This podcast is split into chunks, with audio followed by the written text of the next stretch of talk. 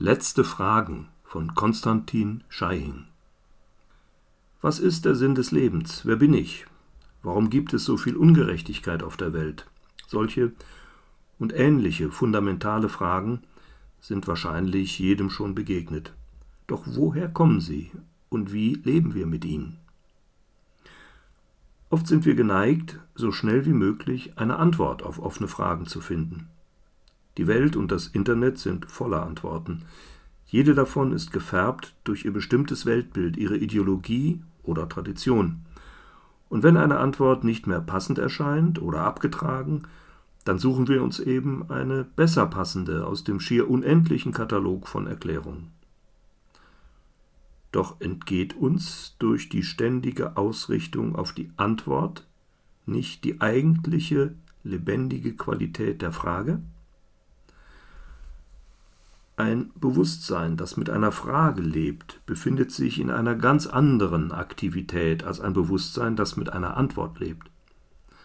Antworten sind für uns oft gleichbedeutend mit Worten oder Vorstellungen, denn das menschliche Bewusstsein lebt normalerweise auf dieser Ebene der Worte und Vorstellungen. Doch gibt es im Menschen eine Dimension, die über all das hinausgeht und in unmittelbarem Kontakt mit der Wahrheit des einen Lebens treten kann? Auch das ist eine fundamentale Frage. Doch woher stammen diese fundamentalen Fragen?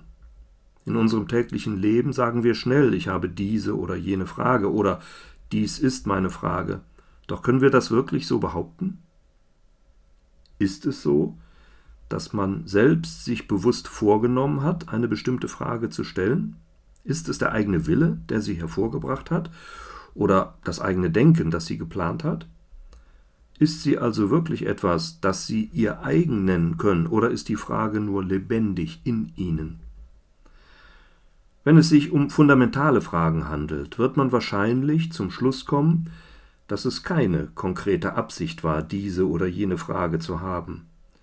Ganz neutral betrachtet wird man einfach feststellen, spontan ist da diese Frage. Man kann also erkennen, dass fundamentale Fragen nicht durch den Eigenwillen hervorgebracht sind. Sie entstehen vielmehr aus der spontanen Berührung eines lebendigen Nichtwissens im Menschen mit dem, was ist. Fundamentale Fragen tragen also den Keim des Lebendigen in sich. Sie sind ein natürlicher Ausdruck des einen Lebens. Man kann auch sagen, sie sind eine Schöpfung des Lebens. Bäume, die Erde, alle Tiere, die Sterne, das gesamte in Harmonie schwingende Universum ist ein schöpferischer Ausdruck des einen Lebens. Fragen sind es ebenso, nur auf einer viel subtileren Ebene. Schöpfung ist nicht abgeschlossen, sie dauert weiterhin an, und so erfährt der Mensch in sich als Teilhaber an diesem schöpferischen Prozess ebenfalls schöpferische Impulse, zum Beispiel durch fundamentale Fragen, die in ihm zur Geburt kommen. Das Stellen dieser Fragen ist Ausdruck des Lebens, ist in sich selbst Teil der Entfaltung heiliger Schöpfung. Doch zumeist erkennen wir nicht die schöpferische Qualität von Fragen, die wie Samen in unserem Bewusstsein keimen. Jede Frage trägt ihre eigene Antwort in sich. In der Welt der Worte und Vorstellungen muss dieser Satz äußerst töricht klingen. Wir sind es gewohnt, Antworten auf Fragen von außen zu bekommen, von jemandem, der uns Erklärungen liefert.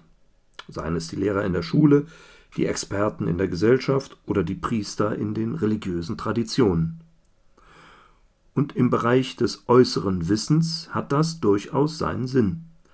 Doch im Bereich des Inneren führt es dazu, dass sich in unserem Bewusstsein nie die tief liegende Qualität zu entfalten beginnt, die aus sich selbst fragt, erkennt, atmet, lebt und erblüht. Wir sind oft so vertraut damit, Antworten und Worte zu konsumieren, dass wir unbewusst tief in uns glauben, dass wir nicht in der Lage sind, für uns selbst herauszufinden, was wahr ist, und so verbleiben wir bei Antworten und Vorstellungen. Das Leben fragt aber nach sich selbst. Man kann sagen, dass zum Beispiel der Same eines Baumes die Frage nach dem, was ein Baum ist, in sich trägt. Der Same braucht Raum, Stille, Luft, Wasser und Licht, um den Baum zu verwirklichen. Und doch ist alles gegeben, um diesen schöpferischen Impuls der Frage nach dem Baum auszutragen. So ist es auch mit dem Menschen. In jedem schöpferischen Ausdruck des Lebens fragt das Leben im Wesentlichen nach sich selbst, und so fragt das Leben auch durch den Menschen nach sich selbst. Was ist Leben? Was ist Wahrheit? Diese Fragen sind in Worte gekleidet. Sie haben eine Form angenommen. Doch dahinter steht eine Bewegung des Ergründens, und aus dieser tiefen Bewegung, die eins ist, mit dem einen Leben, materialisiert sich über alle Zwischenebenen unseres Seins bis in die Eigenart unseres Denkens eine bestimmte Frage. Die Frage in sich ist also unendlich viel mehr als die bloßen drei Worte Was ist Leben? Die Worte sind nur die Spitze des Eisbergs, und dahinter wirkt der machtvolle schöpferische Impuls des Lebens. Sich der Frage bewusst zu sein, ihr nachzuspüren, ihrer gewahr zu sein, diesem Was ist Raum zu geben, bedeutet also, dem reinen schöpferischen Ausdruck des einen Lebens Raum zu geben. Jede Frage ist gleichsam wie das Öffnen einer Tür. Das Leben öffnet diese Tür im Menschen, berührt ihn. Und wenn diese Tür nicht durch bloße Worte, durch Ich-Spekulation oder schnelle Erklärung verschlossen wird, dann vertieft sich diese spielerische Bewegung des einen Lebens im Bewusstsein aus sich selbst heraus. Es ist die natürliche Fortführung dieses lebendigen Impulses der Frage. Die Frage erforderte keine Anstrengung, die Entfaltung der Frage erfordert dann ebenso wenig eine Anstrengung. Im stillen Gewahrsein der Frage, im Leben mit der Frage, im Hören auf die Bewegung des Fragens beginnt das, was heilig ist, sich im Bewusstsein des Menschen Ausdruck zu verleihen. Und im Überdenken dieser Dinge, im Prüfen, im Herausfinden, Beobachten, geschieht das unmittelbar. Kein spezielles Wissen ist dazu nötig, keine Spekulation, keine Vorstellung, keine Methode. Es bedeutet schlicht, im Menschsein zu stehen. Fragen und Ergründen sind Teil der tiefsten und natürlichsten Eigenschaften des Lebens und so des Menschen selbst.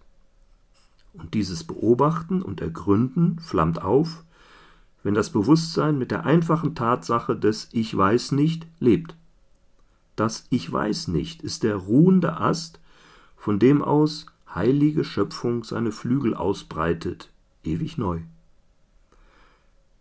In der Entfaltung dieses Bewusstseins im Menschen liegt Mündigkeit. In einem solchen Bewusstsein gebiert sich die Frage, und die Frage entfaltet unmittelbar aus ihrer Verbundenheit mit dem Licht, dem Wasser, der Luft, dem Leben, mit allem eine Bewegung der Antwort. Doch diese Antwort liegt nicht primär in Worten, Vorstellungen oder abstrakten Ideen, sondern in der unmittelbaren und kontinuierlichen Entfaltung von Wahrheit im Menschen. Das ist heilige Schöpfung. Dieses Menschsein, das im ersten stillen Gewahrsein einer Frage beginnt, ist die Essenz der Freiheit.